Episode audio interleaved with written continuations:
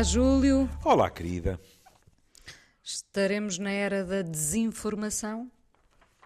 Ah, estamos, que sempre existiu.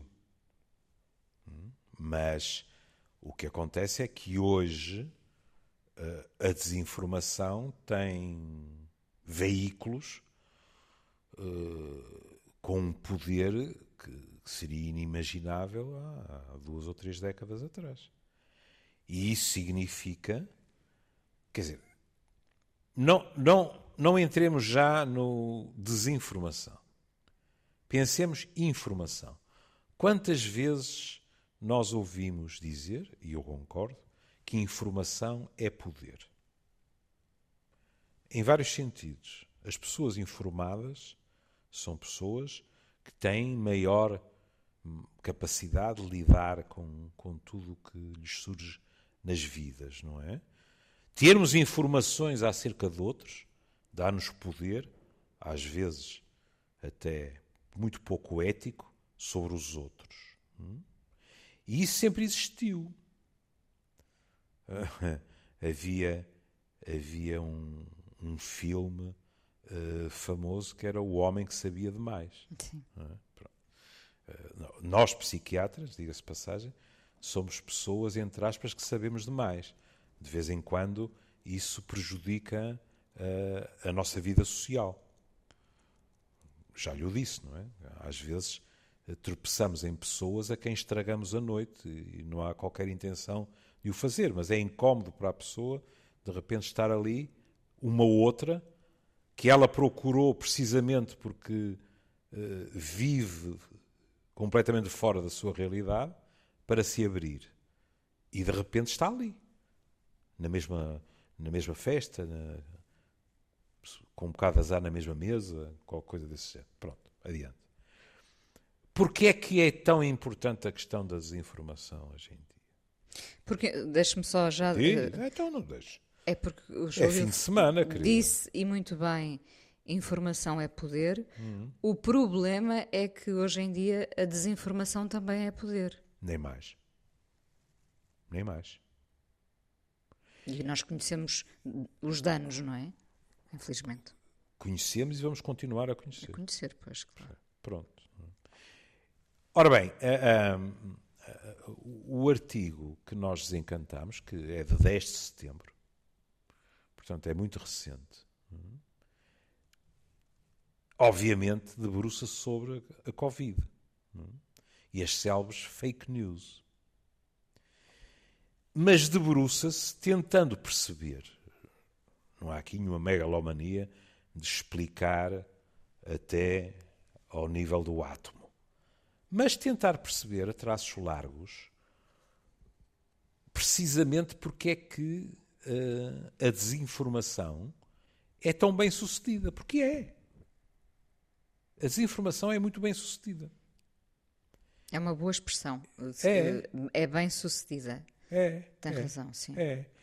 E eh, eh, há logo três questões que são postas em cima da mesa que com facilidade esgotam o programa. Porque diz assim: enviesamentos, ou seja, quando há enviesamento significa que não há isenção da nossa parte. Hum? Eles dizem: nós somos humanos e as nossas emoções muitas vezes sobrepõem-se a um julgamento objetivo da informação. Ou seja, depois acrescenta-se, mesmo quando as provas são poucas, questões emocionais em nós podem fazer com que nós vamos aderir àquelas eh, informações em detrimento de as analisar. E dizem, este tipo de enviesamento tem raízes nas nossas experiências pessoais. Ora, diga. Não, eu estava a pensar no, no magnetismo desse tipo de, de informações falsas. Ahm, são normalmente no- notícias eh, com uma carga negativa eh, que prejudica alguém, não é? E, no entanto, há um efeito magnético sobre nós. É. É. Co- consegue explicar isso, esse magnetismo? consigo em termos pessoais. Agora, vamos falar em termos pessoais, mas ao mesmo tempo grupais. Uh, uh, não é raro lermos artigos que dizem assim: talvez Trump tenha acabado, mas o Trumpismo não, que é uma palavra perigosa para dizer em português. É? Pronto. Tem razão. mas não vamos mudar o nome do homem. Vem é? de Trump. Vem é? de Trump, vem de Trump. Se fosse uh, dita à moda portuguesa, também, também não ficava assim tão longe de Trump. Obviamente, alguns dos nossos ouvintes estarão em desacordo, o que é mais do que legítimo. Claro. Porquê? Eu compreendo que pessoas digam assim: ah, porque ele deixou um legado e, portanto, há continuadores. Outros dizem em relação aos políticos: ah, porque ele ainda tem muita influência no Partido Republicano e há gente cujo futuro político pode depender de ser apadrinhado ou não apadrinhado pelo senhor. O que me interessa mais, senhor com S pequeno, o que me interessa Mas mais. já agora, uh, uh, senhor com S pequeno, uh, há, uma, há uma necessidade permanente das pessoas irem buscar o seu Messias, não é? Claro, exatamente. E não é por acaso que grande parte da igreja evangélica estava por trás de Trump e houve gente da igreja que disse: Nós não aprovamos o personagem, mas o personagem adapta-se aos nossos objetivos. Era útil.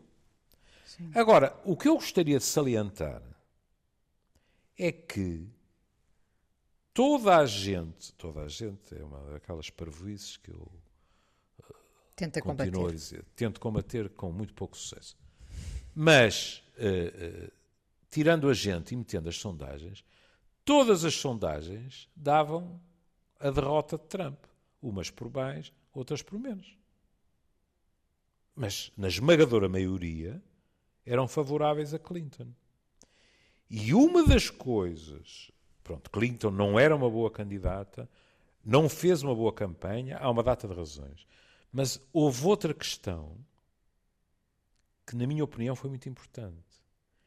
É que havia um terreno pronto à espera daquele Messias à espera de um discurso como o do Trump. Em termos morais, em termos de xenofobia, havia uma América que costuma chamar-se a América Profunda, que nunca tinha digerido a eleição de Obama e que estava ansiosa que estava um sedenta, estava exato. sedenta daquele extremismo, não é? Exato, exato, exato. De pôr a arma no coldre e avançar. Exato, exato. É verdade. Agora, pegue nessas pessoas hum, com todos os preconceitos que elas abrigavam e abrigam. E agora aparece uma notícia que diz, sei lá, a pandemia é uma invenção dos perigosos socialistas do Partido Democrático. Essa é uma coisa que me faz ficar divertidíssimo, não é? Porque realmente os americanos, muitos deles, acham que o Partido Democrático uh, americano que são perigosos socialistas. Bom, uh, nem o nosso Partido Socialista é verdadeiramente socialista, quanto mais o Partido Democrático uhum. americano. Pronto. Agora, se aparece uma informação com a teoria da conspiração de que isto está na mão desses tipos, que o Fauci, etc, etc, que é gente que também vem, entre aspas, da esquerda, etc. Estas pessoas, o tal enviesamento pessoal, estão prontas para acreditar. Porque querem acreditar. Isto é a nível pessoal. Sim, no fundo está a dizer que já há sempre uma espécie de terreno já preparado. De predisposição. Sim, sim. Pronto. Sim. E depois daí, como seria inevitável, eles dizem depois ao enviesamento social, que é quando há grupos mesmo, não é? Eles até põem entre aspas que funcionam como câmaras de eco. Sei lá. Outro dia, uma senhora, com enorme delicadeza, uh, uh, disse-me no, no, Facebook: eu achava que o seu professor não devia partilhar notícias sobre negacionismos, porque é, dar palco às pessoas. O que é que eu tinha partilhado? Tinha partilhado agora uma, uma moda nova, presumo que efêmera, mas que tem existido nas últimas semanas, embora penso que não tanto em Portugal, é que de repente apareceram negacionistas do vulcão que descobriram que nas imagens há sinais de edição, de manipulação e, portanto, não há, não há erupção nenhuma, não há não sei quantas uh, casas destruídas, etc, etc, etc. O que significa que há grupos que, se quiser, têm uma, uma tendência para contrariar aquilo que é uh, consensual, que há grupos que, que quase estão dependentes de teorias de conspiração. que há os pontapés. Pode ser quase uma espécie de, de patologia, essa distorção da realidade? Pode. Patologia em que sentido? No sentido de as pessoas terem uma firme convicção nas mais diversas áreas que estão sempre a ser vítimas de enganos, de teorias de conspiração, de manipulação, etc. Porque agora começa a ficar perigosamente transversal, não é? É. É evidente que manda à justiça dizer que de vez em quando nós encontramos grupos que têm comportamentos que nos surpreendem, mas que têm raízes históricas. Nos Estados Unidos, independentemente da divisão republicanos-democratas, houve numerosos, houve, há, numerosos negros têm uma enorme desconfiança em relação às vacinas. Porquê? Porque há uma longa tradição de experimentar medicamentos, vacinas, etc., nessas populações. E a medicina colaborou em estudos eticamente deploráveis. Porque é muito fácil pegar em não sei quantos haitianos pobres, é muito fácil ir buscar uh, negros de classe baixa, etc. E fazer é um triste fator de discriminação, não Nem é? mais. E, portanto, veja, para não ficarmos uh, sempre essas populações, acha que é surpreendente que os nativos, os descendentes dos nativos americanos, Infelizmente, os nativos canadianos agora também têm histórias de horror, não é? Mas acha que é surpreendente que os descendentes nativos americanos tenham uma enorme desconfiança do poder, inclusivamente do poder central. Mas eles foram expoliados a torto e a direito. Sim. E, portanto, têm muita sensação. Esta gente pensa nela à nossa custa. Às vezes não é, mas outras vezes é. E, portanto, aquilo é quase uma herança, digamos assim. A terceira linha, para fechar esta primeira parte, é algo de muito importante, porque é uma linha que nos apanha a todos desprevenidos. Porque eles dizem assim: é o enviesamento tecnológico. O que lá está é a machina, o envezamento das máquinas, não é? As nossas plataformas online estão cheias e atadas, ligadas, por algoritmos que selecionam o que nós vemos. De acordo com isso, aquilo que nós vemos pode reforçar enviesamentos que já existem. Pode. E pode criar outros. Porquê? Os algoritmos, e isto não é uma afirmação herética, os algoritmos não são obras de Deus Nosso Senhor, com S grande. Não estou a dizer que ele não os conheça, se existe. Claro. Mas os algoritmos são obra humana. E nós já temos variados exemplos de algoritmos. No meu caso, porque é a minha área de estudo, sobretudo na área da saúde, em que os algoritmos foram preparados de uma forma, e não estou a dizer que com má intenção sequer, mas foram preparados de uma forma que faz com que o algoritmo não seja isento. Sei lá, o algoritmo avalia da mesma maneira, estou-me a lembrar do estudo que mais me impressionou, da mesma maneira o estado de saúde da população branca e da população negra nos Estados Unidos. Uhum. Ignorando variáveis que tornam os resultados completamente diferentes. Porque, no fundo, o algoritmo não é assim tão esperto, não é? O algoritmo é cego. É cego, pois é. Não é? Há regras. E como há regras, o algoritmo segue-as. É assim. Portanto, põe é, tudo no mesmo barco. Claro. Sim. E com toda a razão.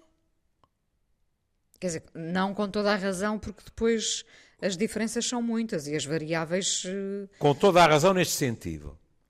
Nós apresentamos uma queixa, o algoritmo vai a tribunal e o algoritmo, em três minutos, é posto em liberdade porque diz ao juiz: Mas o, o doutor juiz acha que eu me construí a mim próprio? Acha que eu é que escolhi as variáveis a serem levadas em conta? Está enganado. O que eu faço é, como ninguém, o trabalho que me distribuem. Ah, teríamos aqui uh, como conclusão mão humana, não é? Claro, mas há mão humana. Porque, claro que há. Por trás dos algoritmos. E se essa mão humana, no fundo, programa, não sei se pode dizer assim, se programa os algoritmos de acordo com preconceitos, o algoritmo vai refletir esses preconceitos. É inevitável. Com uma agravante. É que nós vivemos, uns mais e outros menos, não é?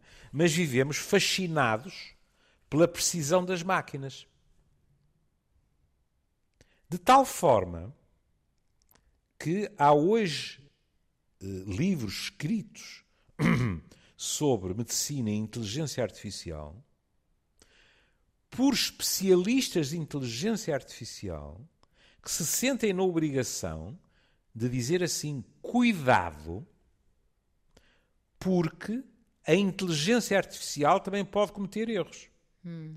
Porquê? Porque um dia que a Inês passe cá pelo Porto, avisa-me e eu levo-lhe um desses livros em que um médico, uma enfermeira, humanos, portanto, olharam para uma determinada prescrição acharam a prescrição estranha, mas como a prescrição veio através do programa tecnológico, com a sua fé na infalibilidade da tecnologia, partiram do princípio que eles é que estavam enganados e siga a rusga. E às vezes deu para torto, porque tinha havido engana montante, percebe? Uh, percebo, eu acho, eu acho até que a nossa relação já foi mais uh, pacífica com as máquinas, porque houve uma altura em que estávamos tão fascinados com o poder delas que não as questionávamos. Hum. Hoje em dia, como estamos, como estamos a sentir que estamos completamente reféns uh, e submissos cada vez mais às máquinas e ao seu poder, eu acho que já começamos a, a questioná-las. É. Não concorda? É, o que aliás só vai servir para as potenciar ainda mais. Para as melhorar. Ou seja, afinar os erros melhora a eficácia. O que não podemos é estar com dedos acusadores e armados em algozes de quê? de uma máquina que é de uma eficácia extraordinária, mas que não tem discernimento para determinados aspectos. Ou seja, o algoritmo perfeito, por exemplo, suponhamos, o algoritmo perfeito, ao ser, vou repetir que não sei se posso utilizar este verbo, ao ser programado, diria ao programador alto, ao longo do processo, diria: para aí. Isso não pode ser assim. Porque há aí um enviesamento. Claro, lá está o algoritmo Mas o perfeito algoritmo... incluiria as variáveis, por Todas. exemplo, não é? Por é. exemplo. Mas esse algoritmo perfeito, o que podemos discutir é uma coisa, é se um dia chegaremos ao ponto de ser tal a, a capacidade de aprendizagem da tecnologia que a tecnologia seja capaz de corrigir o erro humano em determinadas programações. Não sei. Já não é para o nosso tempo, vamos dizer, vamos pensar assim. sim, mas não é de certeza. Não, pois não, há aqui, queremos, não queremos. Há, há, aqui um aspecto que vem ao encontro de um programa que também nós fizemos sobre um livro apaixonante, que é que lembra-se aquele do, do sistema 1 e do sistema 2, das duas formas diferentes de pensamento. Sim, em sim, que se dizia sim. o cérebro é preguiçoso. É? Exato, exato. Quando no artigo se diz uma coisa é intuição, outra coisa é deliberação. O que é que eles estão a dizer? Estão a dizer, lá está a tal questão do nosso cérebro preguiçoso, que é o que funciona como reflexo. Nós temos uma tendência para engolir sem grande trabalho aquilo que nos metem à frente. E isso, em termos de informação, é fatal. Eh, repara, eh, quantas vezes não ouvimos alguém a perguntar: Mas tu leste bem a notícia? Aí está. Ah, não, vi assim. Uh, uh, Confirmaste? Não... Foste ver se há outras notícias que dizem as mesmas coisas, etc. Repare, de, de, cada vez que me mostram um, artigo, um determinado artigo, às vezes até científico, uh, sobre a medicina em geral, eu pergunto eh, isto imagino no WhatsApp, eu pergunto sempre qual é a fonte. Uhum. Porque a coisa mais fácil hoje em dia é de facto pôr a circular uma coisa que nada tem de verdadeiro. Sim, sim. E as pessoas não se preocupam minimamente com a não. origem. Não. E aí a Inês desemboca no terceiro ponto que eles, uh, que eles sublinham e que é muito interessante que é, eles dizem assim: acreditar e partilhar não são sinónimos. E se não fosse perigoso como é, sabe a minha alma de poeta, seria delicioso. Porque eles dizem assim: no mundo em que nós vivemos, com a nossa dependência dos likes, com a nossa a nostalgia de sermos famosos nos, nas plataformas, nos média, etc., eles dizem assim: há pessoas que, perante uma determinada informação, mesmo não tendo a certeza se ela é verdadeira, partilham-na. Porque tem sucesso aquela partilha. E isto é tanto mais verdade quanto nós já temos estudos que dizem que eh, nas plataformas determinadas uh, afirmações e, sobretudo, uh, textos de ódio têm mais partilhas do que textos vulgares. Pois, porque está lá o ódio de cada um projetado.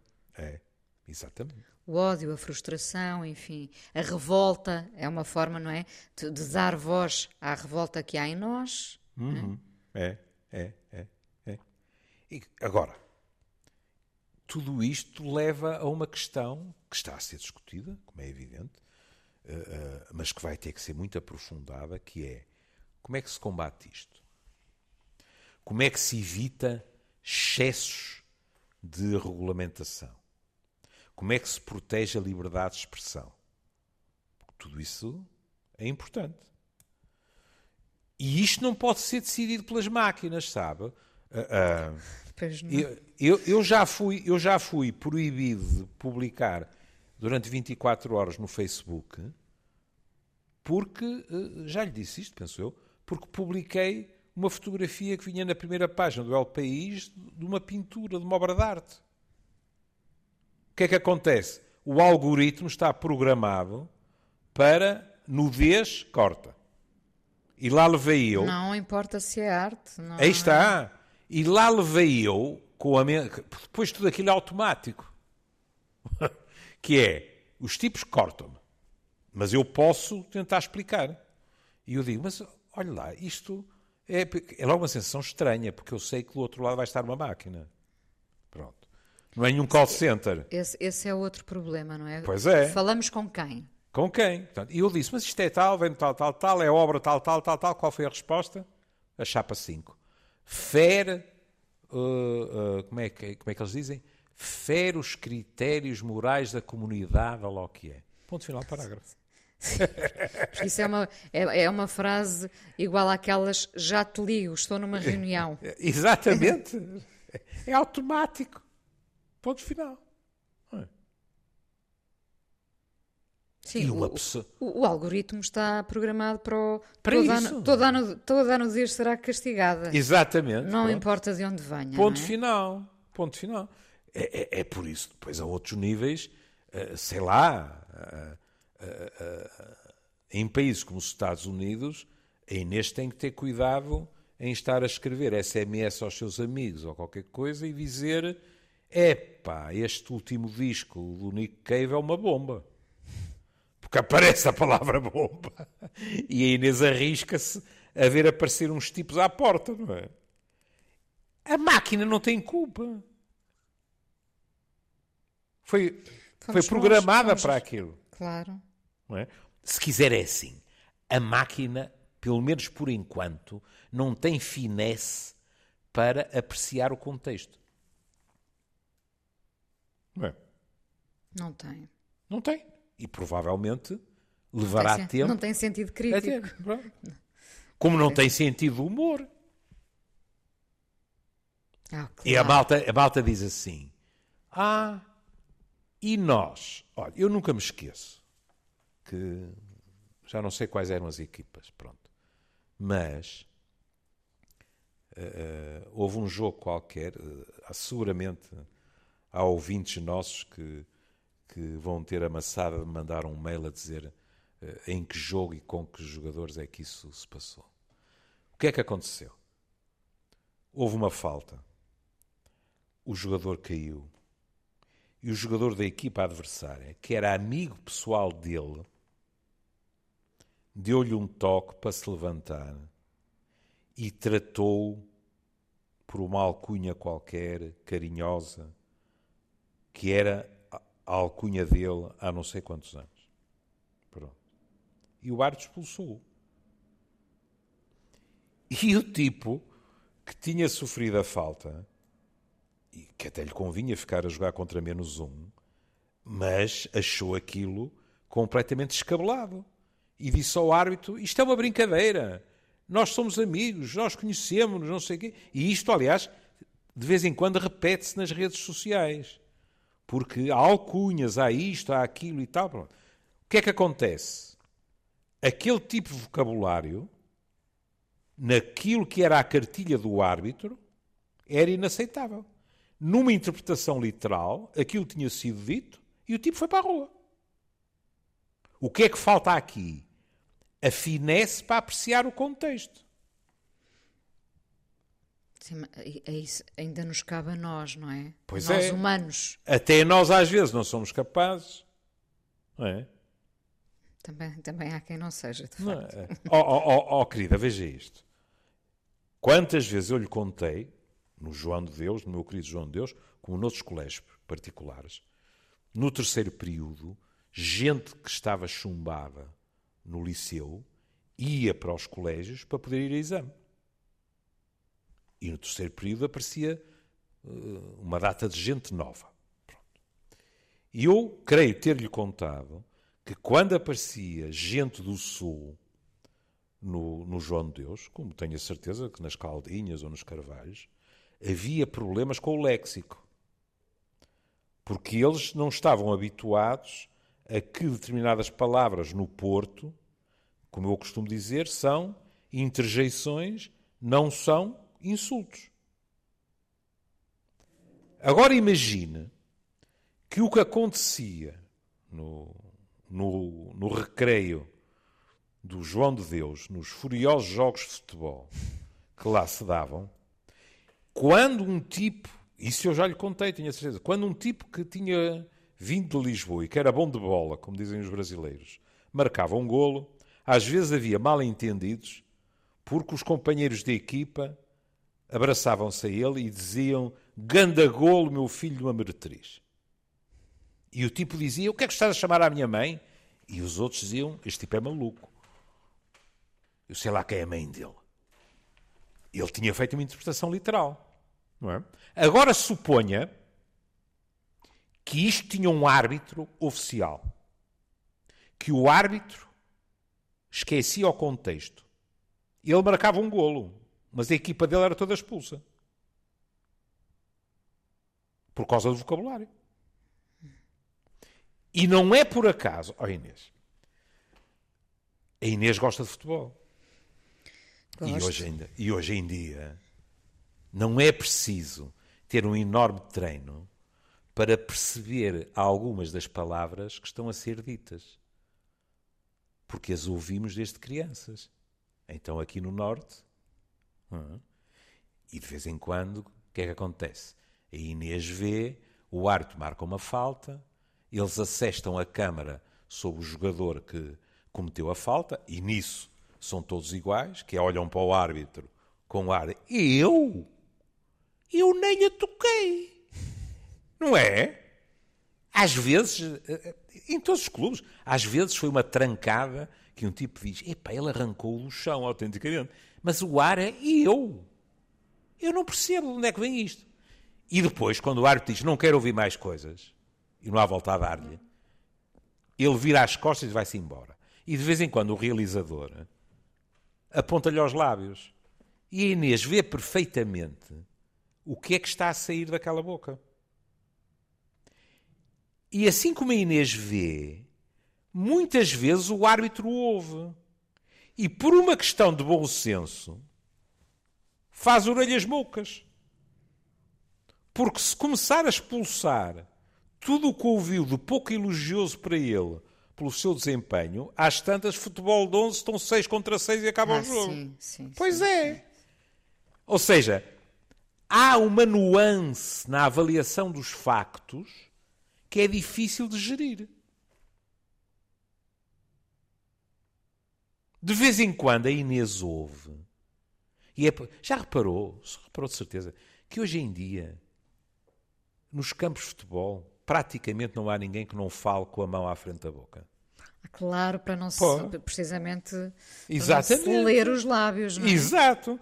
De vez em quando também há jogadores que dizem eu fui expulso, mas ele chamou-me isto e aquilo. Ele eu quem? O árbitro. Eu a primeira vez que vi pensei que estavam preocupados com o hálito, mas depois não, rapidamente não. Não, não. Não, não. É. Estou a brincar, estou a brincar. É, é porque perceberam, não é? Que depois podiam dizer eu não disse nada. E pois, pronto. Mas as imagens, as, as imagens... imagens... estão lá. Olha, eu nunca me esqueço. Nem vou dizer o nome do jogador nem do clube, porque é para não ferir suscetibilidades. Mas nunca me esqueço quando as transmissões televisivas começaram a ser mais vulgares e a ter, digamos assim, uma realização mais cuidada, mais apta a estar mesmo em cima das, das situações, etc. Surgiram coisas deliciosas, que é, por exemplo, o fulano que sofre uma falta, larga um grito de quem vai morrer e depois faz um pequeno gesto para o banco a dizer: Ó oh, malta, isto está tudo bem, não há problema nenhum. É? Para não haver uh, uh, confusões nenhumas. é, é público, eu sou benfiquista. Foi o treinador do Benfica que uma vez disse o fair play é uma treta. E uma vez, quem, só quem não quis ver é que não viu, o Jorge Jesus a fazer um gesto para o guarda-redes do Benfica para ele não, não defender e se levantar tão depressa. Porque a equipa estava a ganhar e, como diria o lá para Alice, enquanto temos nós a bola, não tem eles.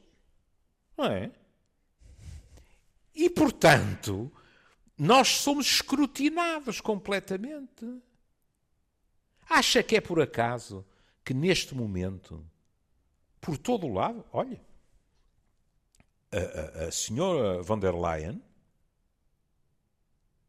tem uma denúncia dessas no seu currículo, que são as denúncias de plágio.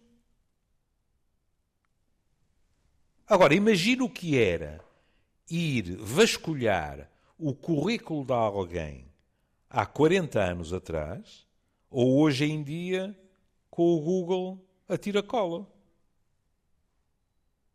É muito mais fácil vocês dizerem, olha que engraçado, eu já li este parágrafo em qualquer sítio. Mete o parágrafo no Google e o parágrafo sai no livro de outra pessoa. Pois, pois, claro. Está a ver? Já não, já não há aquelas certezas orais ah, pois não. nas conversas, tipo, espera aí que eu já te vou dizer se isso é assim mesmo ou não. Google, não é? Claro. E logo, na realidade... Bom e, repara, bom e mau porque nós também, lá está, imediatamente vamos à procura da confirmação uh, de hum. algo e acreditamos piamente que o que ali ah, está é, sim, é verdade, não é? Sim, Sem sim. garantia nenhuma de que seja assim. Quando, por exemplo se bem me lembro, na Wikipédia, até está lá um aviso a dizer que uh, não se responsabilizam pela fiabilidade de tudo o que lá está. Com certeza. Não é? Pronto, mas nós lemos, nós vimos, nós repetimos. E a partir daí está lançado. Não, é? E, em alguns casos não podemos ignorar. Pois não. Mesmo. Pois não. Bom, estamos no fim deste, deste programa. Eh, eh, tenho a impressão que vamos falar muitas vezes da desinformação uhum. e do novo poder da desinformação e da forma como se propaga essa desinformação, não é? Uhum. Uh, e dos cuidados que teremos no futuro ou não, uh, das leis que serão criadas uh, para nos protegermos, enfim eh, muitos programas poderão ser feitos com, com, com essa matéria, de certeza. Agora, uh, não sei se escolheu uma canção ou não. Não. Não. não. Então, não. eu, uh, não tendo nenhuma canção especial para, para o fecho deste programa, uhum. acho que ficava bem ouvir o Chico Buarque, porque o Chico Buarque casou há, há pouco tempo uhum. e um homem moderno, uh, quase a chegar aos 80, mas um homem moderno, que apesar de ter casado, estará a viver na sua casa e a sua mulher na, na sua outra casa, não é? Uhum. Uh, e portanto prevê-se um casamento longo, só por isso. Sua preconceituosa. Nada disso. Uh, e vamos ouvir o Apesar de Você, Chico Buarque. Ah, coisa bonita. Mas já agora diga uma coisa, porque tivemos a falar, no fundo, de fake news, etc. Não há uma canção qualquer que é, que é Tell Me Lies, Sweet Lies, qualquer Fleetwood assim. Mac. Ah, era isso. Fleetwood Mac. Oh, minha querida. És o meu Google favorito. Eu sou uma jukebox eh, com pernas. não, se, não se esteja já a afiambrar a moedinha. Não, não. Mas pode ser o Chico, apesar de eu adorar os Fleetwood Mac, pode ser o Chico Buarque. Pode, pode, pode, pode. Aceita cartões de crédito? Aceita. PayPal. Um, PayPal. Um beijinho. Um beijinho, Júlio. Um beijinho para todos. Até amanhã. Até amanhã.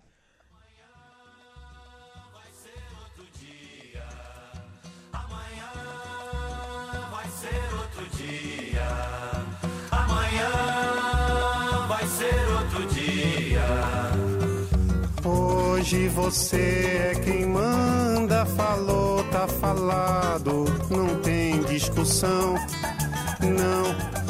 A minha gente hoje anda falando de lado e olhando pro chão, viu você que inventou esse estado, inventou de inventar toda a escuridão.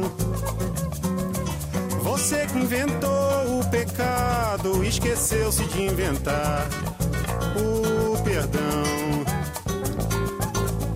Apesar de você amanhã há de ser outro dia. Eu pergunto a você onde vai se esconder da enorme euforia. Como vai proibir quando o galo insistir em cantar?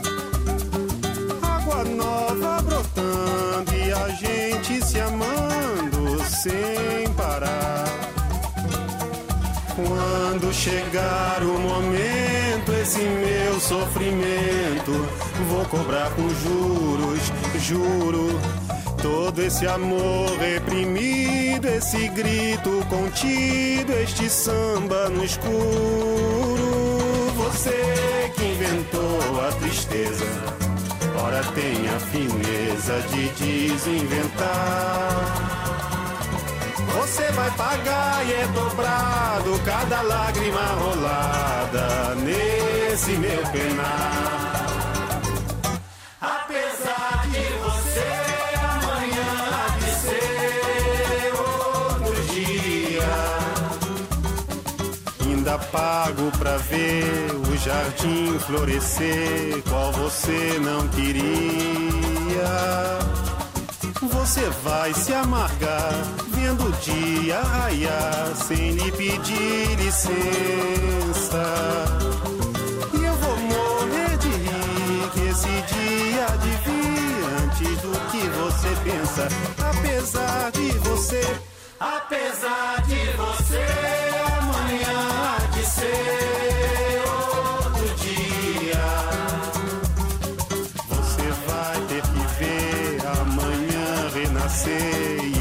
esbanjar poesia. Como vai se explicar vendo o céu clarear? De repente, impunemente, como vai abafar nosso coro a cantar na sua frente? Apesar de você, apesar de você, amanhã há de ser Você vai se dar mal, etc e tal. La la